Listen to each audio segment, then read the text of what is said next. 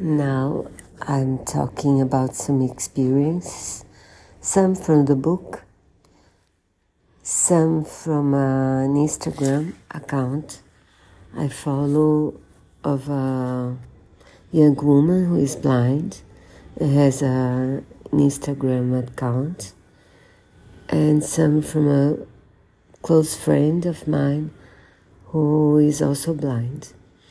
So he says that sometimes people cross the street when they see him because he walks with a cane.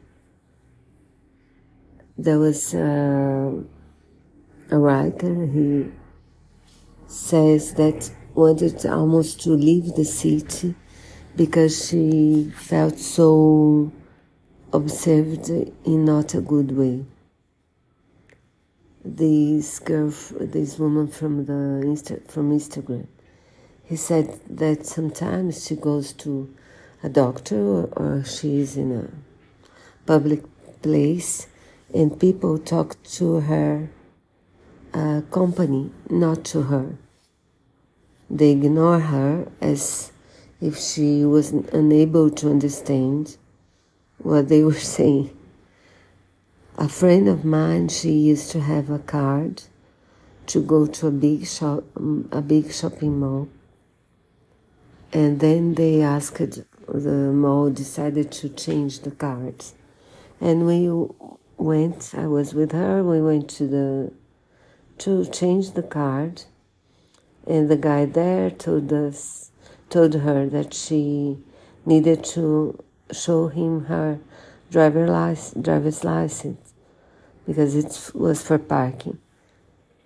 And then he said, you know, and she said, you know, I'm blind. I don't have a driver license. And he said, so you will be, you won't be able to get a new card. And then I was so shocked because, and she, because, and she, because she told me, you know, blindness is always second class deficiency.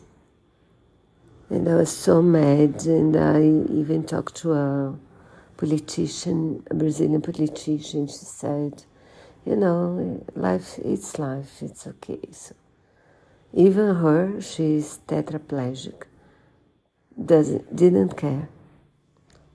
And this friend of mine also went to a gynecologist once who refused to to examine her, examine her, because she said, you know, I don't, um, I don't have any patient, any blind patients. I don't want to to see any blind people.